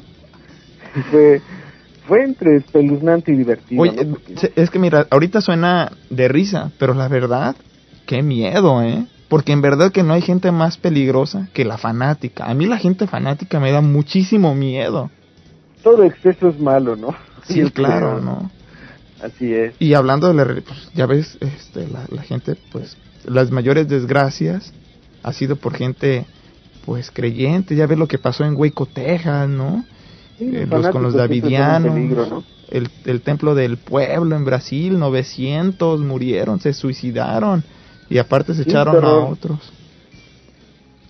Sí, qué horror, esos son eventos que no, no deberían haber sucedido, ¿no? No, y sin embargo a nosotros siempre nos han estado culpando, ¿no? esas mismas agrupaciones donde pues, nosotros nunca incitamos o yo no he sabido eh, bueno, de repente yo sé de, de, jóvenes que llegan a hacer masacres, pero no es por el rock, es porque tienen problemas psicológicos desde antes y sus padres nunca los atendieron.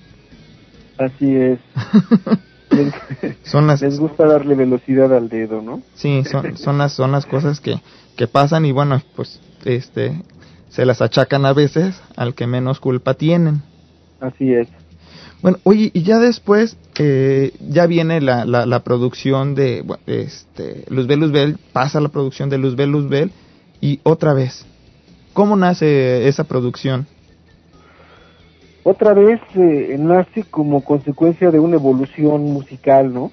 Una evolución musical personal y de grupo, es decir, el grupo tenía que madurar sus conceptos y estaba eh, dando un giro hacia un metal más melódico, un, metal más novedoso para ese tiempo aquí en México. Pero también había otra inquietud. Nosotros teníamos o consideramos que teníamos cubierto eh, el, eh, eh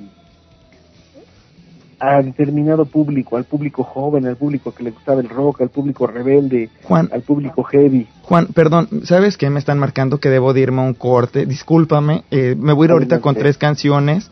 Vamos a regresar ya para lo que es la última parte de la entrevista.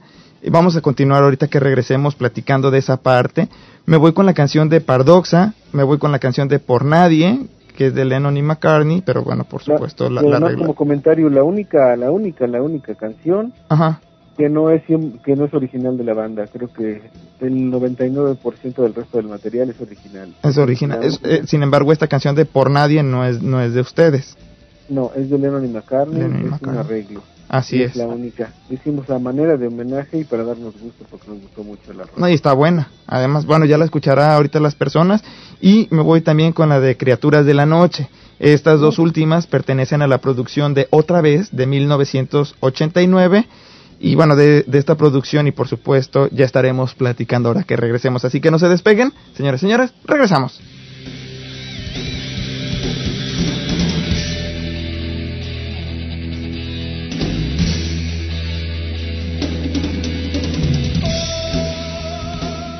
Un lugar diferente, un espacio abierto, tu ciudad en la radio.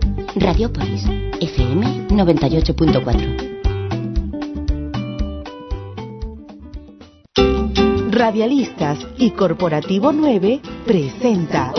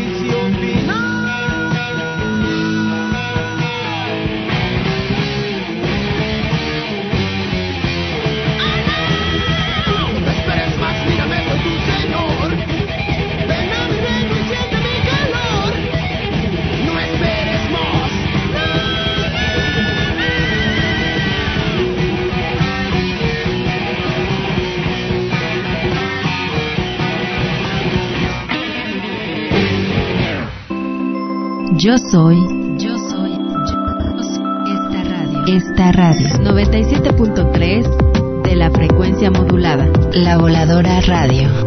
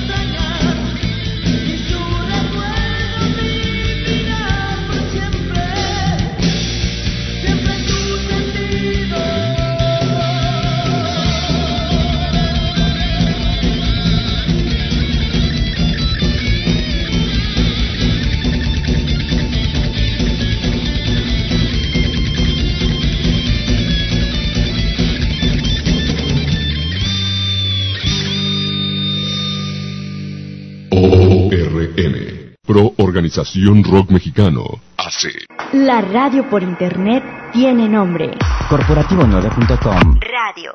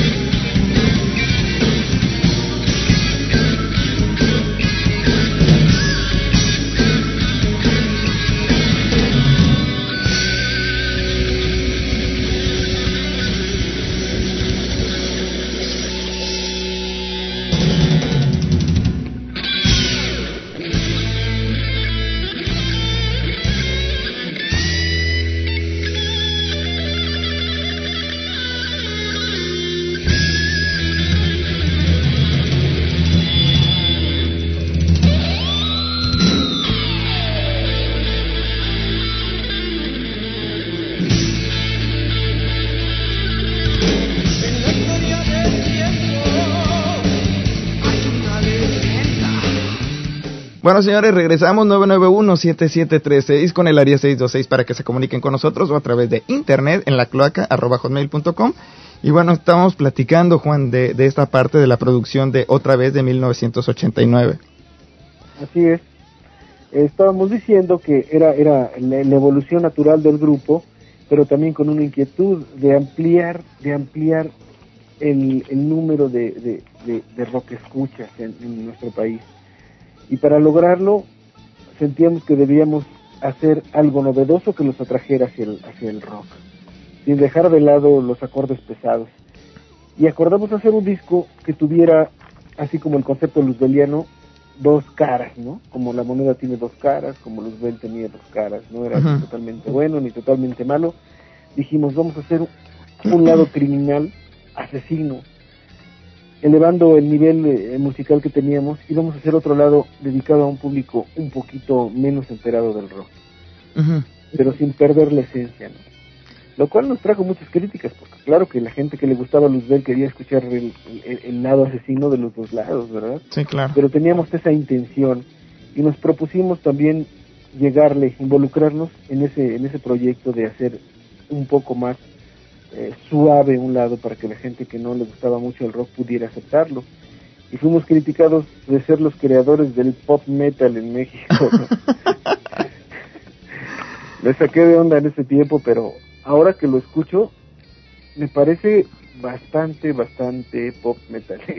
Es, yo cuando los escuché en esa producción, pues la verdad no los, no los conocí. Eh, por la música, por el estilo de portada, porque antes, bueno, pues estaban sacando, o al menos en dos de las producciones, habían hecho la, o habían utilizado pinturas de José Schmil, que ya apenas lo entrevistamos. José Manuel, este, sí y, bueno, a diferencia de eso, pues de repente yo veo ahí un, un, un Luzbel, este, pues diferente. Y luego además, en aquella época, pues ya no estaban con Wea, ¿no? Que allá aparecieron con discos eh, Sánchez. Sin embargo, bueno, pues yo la tengo con discos y cintas Denver, la producción, este, un tanto mal, mal grabada, además, no, dicen que no suena igual que las de, que discos Sánchez. Sin embargo, ¿por qué, por qué cortan con Wea? hay quienes dicen que, que este Raúl Greñas se molestó porque le estaban dando más apoyo al, al Tri y no, no recibía tanto apoyo Luzbel. ¿Qué, ¿Qué hay de cierto en eso? Bueno, pues solamente es cierto una parte. La verdad es que no nos daban el suficiente tiempo para grabar. Nos daban un tiempo muy limitado para hacer un producto de la calidad que nosotros quisiéramos este haber grabado como wea, ¿no?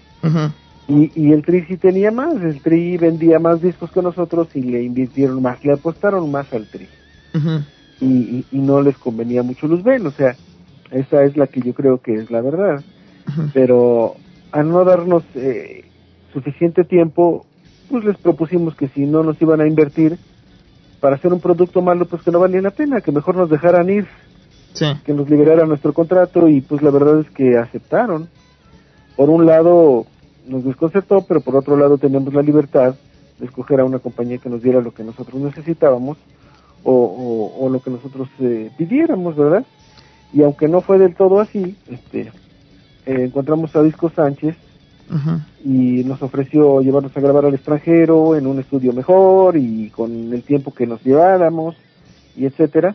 Y así fue como logramos sacar adelante el disco. Que además disco, disco Sánchez era, digamos, o, eh, no era, más bien eh, los dueños eran amigos o había cierta relación con Hugo Tames, ¿no? El baterista que ya había entrado porque él ya no estaba en, pues en, antes no estaba, ya, ya se había salido, después eh, sale Alejandro Vázquez, que era el, el, baterista cuando tú entraste, y regresa Hugo Tames, ¿no? Este, y ya, bueno, pues es él el que propone, este, pues grabar la producción con Disco Sánchez. Así es, sí, tenían ahí un nivel de relación eh, familiar, ¿no?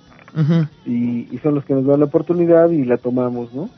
Desgraciadamente ya el grupo iba herido ya no estábamos trabajando al 100% y ya había ciertas discrepancias. sobre todo entre, entre Raúl Greñas y Hugo Tames, ¿no? Porque Hugo Tames eh, quería mantener como un cierto liderazgo y Raúl Greñas pues no, no le pareció muy buena idea que Hugo Tames mantuviera ese, ese liderazgo, ¿no? Al pues, menos eso cuenta, la, pues eso es lo que cuentan los apuntes. El colectivo popular. pues sí, la verdad es que sí hubo algún tipo de discrepancia entre estos dos personajes pero no creo que haya sido por cuestiones de liderazgo, sino más bien de actitud de manejo, ¿no? De desacuerdos, ¿no? Eh, yo recuerdo que uno a otro se criticaban algunas cosas y ya ahí ya no está bien. Claro. Ya no hay una comunicación, ya es mm, algo personal que se va convirtiendo en algo personal y que va enrareciendo el ambiente de un grupo donde todo el mundo tiene que estar sincronizado para que todo salga bien, si no, no funciona. Y eso fue lo que finalmente terminó sucediendo con los duelos. Posteriormente, bueno, pues eh, ya, ya se había hecho la, producción, eh, sin embargo, casi al instante eh, Raúl Greñas decide tronar a, a Luzbel. Hay un audio que, bueno, está circulando en el internet. Es más, vamos a darle oportunidad ahorita a la gente para que, lo escuche y ahorita vamos a comentar sobre, sobre él. De acuerdo. Corre videotape. Bueno, fanáticos, ustedes saben que todo lo bueno, lo malo, tiene su final, ¿no? El empiezo muy bueno, el término también porque empieza otra nueva cosa, ¿no? Entonces, la noticia es que ya no tendrá más luz B. En primer lugar, pues, el grupo agradece todas las la, la ayuda que recibió de los fanáticos y pues como dijo, dijo Raúl, algo bueno tiene que terminar a veces. Ah, me reservo mi opinión, interpreten mi silencio. Bueno, Juan, ya escuchaste el, el, el audio. Eh, si lo escuchamos con atención, el último eh, que habla ahí eres, eres tú, ¿no, Juan? Que no, te oyes un poco descontento, no, no, no estás de acuerdo con eso, con esa decisión. Por supuesto que no estoy de acuerdo, eso fue una decisión arbitraria y unilateral, ¿no? Ajá. Más que cualquier cosa, Nunca se me dijo, este es el problema y la única manera de resolverlo es así. ¿Qué piensan? ¿Qué hacemos? ¿Cómo lo haremos? ¿Cómo corregimos? Nunca hubo oportunidad de nada, simplemente dijeron, Luzbel se acaba y se acaba. Y dijeron es muchos, dijo Raúl. Ajá. Entonces yo no estaba de acuerdo por eh, desaparecer de la noche a la mañana a un grupo en el cual invertiste tus ilusiones, tu trabajo, tu esfuerzo, tu disciplina, tu tiempo de varios años de tu vida y porque alguien dice se acabó porque yo formé el grupo y adiós, hasta mañana que te vaya bien, pues como que no puede ser algo que a uno le pueda agradar mucho, ¿verdad? Claro pero no me quedó de otra porque no hubo secundaria de nada, ¿no? Entonces, todo el mundo lo aceptó porque había un acuerdo, ¿no? A lo mejor esto es algo que no se sabe o pocos saben, pero para que yo pudiera aceptar salirme de Luzbel y dejar en paz a Luzbel, el acuerdo con Greñas fue que nadie, absolutamente nadie, ni él, ni yo, ni nadie, iba a resucitar el nombre de Luzbel. Que Arturo no respetó, por supuesto, que no, además no estaba ahí. Sí, pero en ese momento Arturo no era nadie, ni estaba en la discusión, ni se contaba con él. Luzbel era yo y los demás. Además, Arturo se había salido por su, por su propia decisión, ¿no? También en parte. Y él tenía su concepto del santo orificio y no sé cuántos grupos más, o sea, no era para nada Luzbel, ya no existía en Luzbel. Sí. Y fue cuando hicimos ese trato y bueno, pues yo lo he respetado hasta el momento, ¿verdad? Claro. ¿Quién no respetó su palabra? Ustedes tienen la palabra, claro. saben quién Claro, claro. Ese audio ustedes eh, lo grabaron que fue en el Panteón Francés, en el programa de Águila Rock, o cómo estuvo esa parte?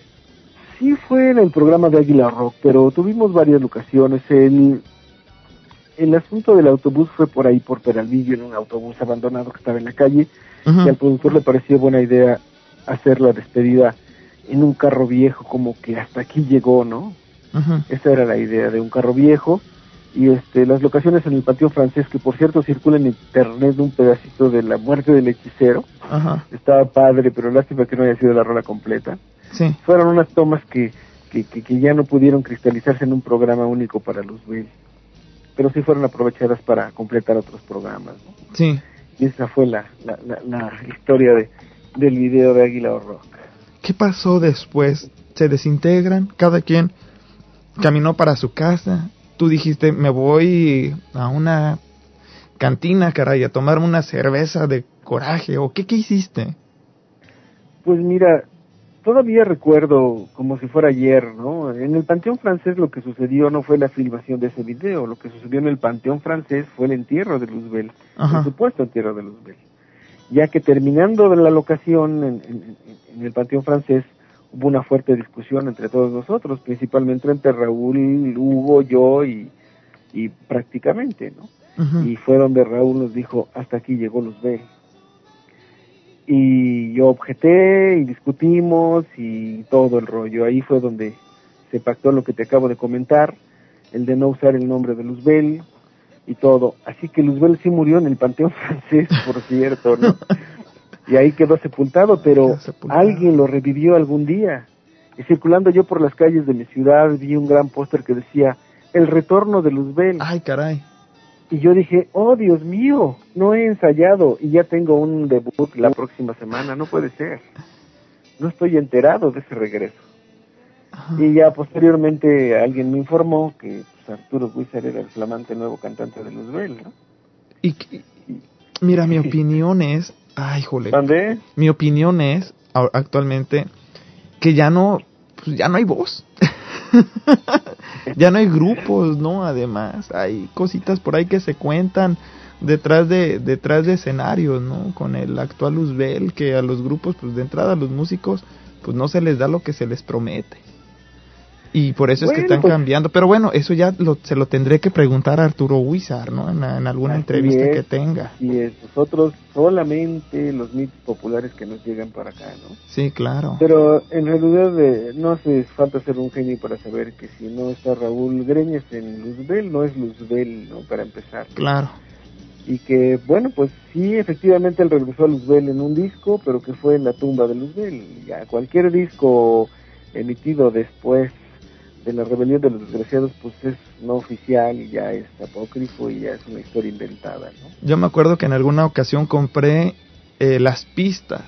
No, hombre, malísimo, malísimo, muy mal grabado, caray. Pero bueno, ya te digo, son de las cosas que tendré que platicar con Arturo Huizar, ¿no? Porque permitir grabaciones mal hechas con el nombre de una banda, pues que ha escrito historia. Y que por supuesto, Juan, tú eres parte de esa historia y que la gente informada, la gente que lee, la gente que procura saber más allá, pues sabe, este, sabe el papel importante que tú has jugado dentro de la historia del rock en México y no solamente de México, ¿no? México es, este, al influir en todo el mundo, pues bueno, también del, del rock internacional, porque eh, muchos de los rockeros en México, pues han escrito la historia para todo el mundo, no sabemos el alcance, sin embargo, el alcance es grande. Y pues Juan, en verdad para mí es un honor, te digo, tenerte en este programa y saber las dimensiones, y yo sé las dimensiones que tú tienes dentro de la historia, ¿no? Del rock en México. Eh, pues más bien es el, honor es mío por la oportunidad que me das de, de poder llegar a toda esa gente que nos ha apoyado, a toda esa gente que le gusta la música, a toda esa gente que en algún momento nos hizo brillar.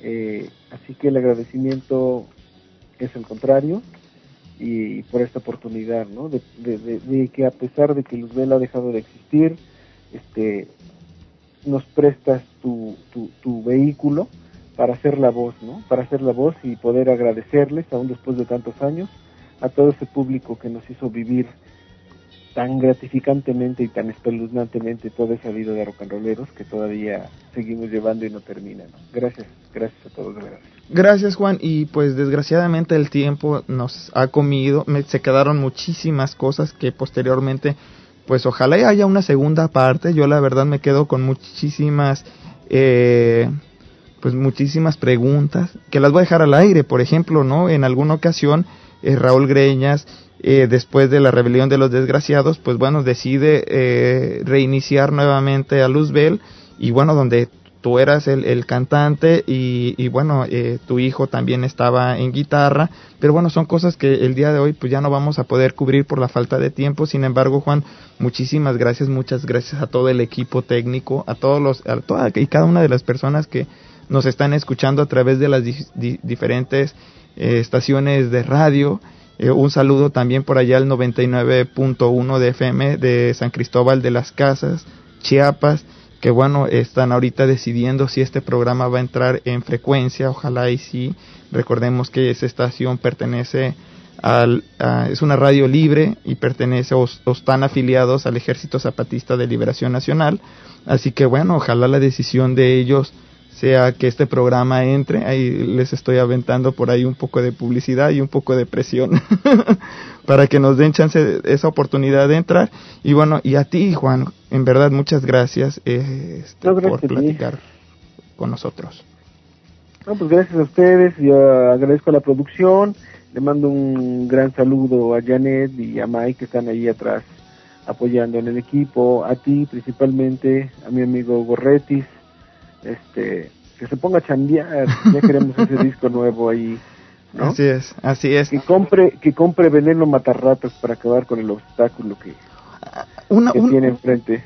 Ojalá, sí, ya, ya, ya sé cuál es el obstáculo grande que tiene. Y una pregunta, Juan, eh, ahí, este, tú estás tocando formas de contacto. ¿Cómo la gente se puede, te puede contactar, Juan? Eso que no se me vaya antes de que termine este programa y que me aguanten allá atrás, que me aguanten cinco minutos más. ¿Cuál es la forma de contacto, Juan? Fácil, consulten la sección amarilla y me encontrarán. ¿Algún correo electrónico? Pues sí tengo un correo electrónico, pero ahorita está en reformateado, ¿no? Vamos a hacer esto, si quieres. Yo creo que más tarde te lo pasaría y este y podríamos hacerlo. Ok, vamos a hacer esto. Eh, después vemos la forma de cómo la gente se, se puede comunicar contigo. A ver si, aunque sea, hacemos un MySpace por ahí, este tuyo, y que la gente me pregunte a mí, y yo en cuanto sepa, a todos les doy el contacto para que a través de o el MySpace o de un correo electrónico la gente se ponga en contacto, por supuesto, con Juan. Y bueno, pues ya, ahora sí, sí, ya me tengo que ir porque ya me están regañando allá atrás. Señores, señores, muchas gracias por escuchar este programa. Nos estamos viendo en la siguiente semana y recuerden descargar este programa a través de www.la-cloaca.podomatic.com. Eh, yo fui, soy seré Ulises Osaeta. Nos estamos viendo. Adiós.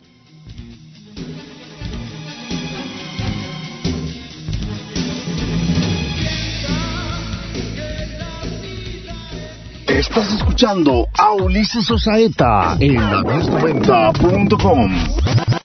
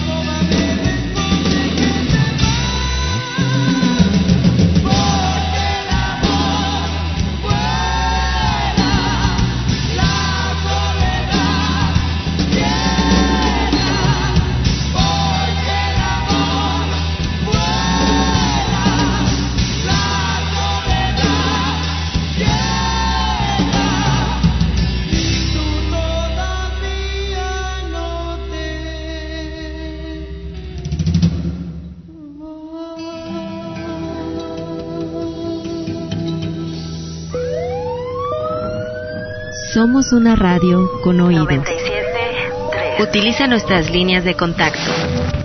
Teléfono 97 852 52. Correo electrónico cabina arroba lavoladora.net. Página web www.lavoladora.net. ¿Usas MySpace? Agréganos en myspace.com diagonal la voladora radio. Fuerte lo que tengas que decir. La voladora radio. 97.3.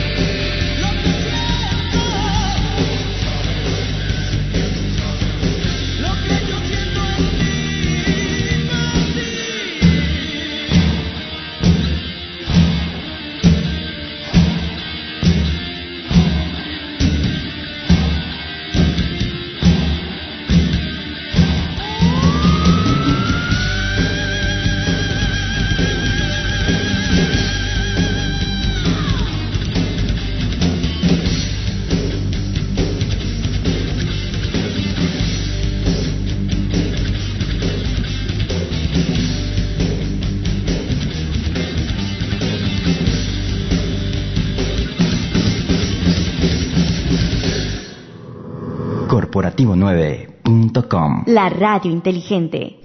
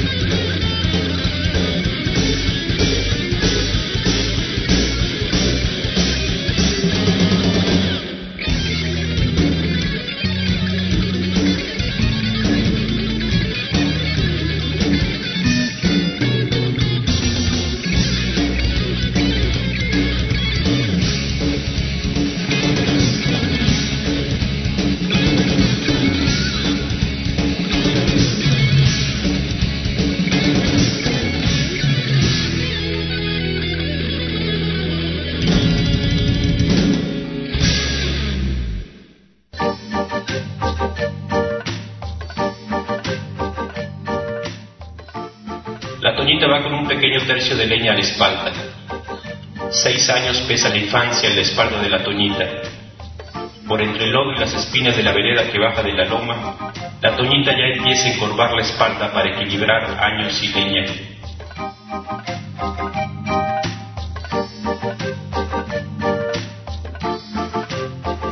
Yo me quedo mudo cuando me doy cuenta que la Toñita, la del beso escatimado porque mucho pica, camina con su tercio de leña. No es por la dolorosa imagen de una niña aplastada por la miseria de una carga de leña. No es por eso o porque le guarde rencor por negarme el beso. Lo que me deja sin palabra y por lo tanto me incapacita para platicarles esto es que, se los juro, la Toñita va sonriendo, va sonriendo, va sonriendo.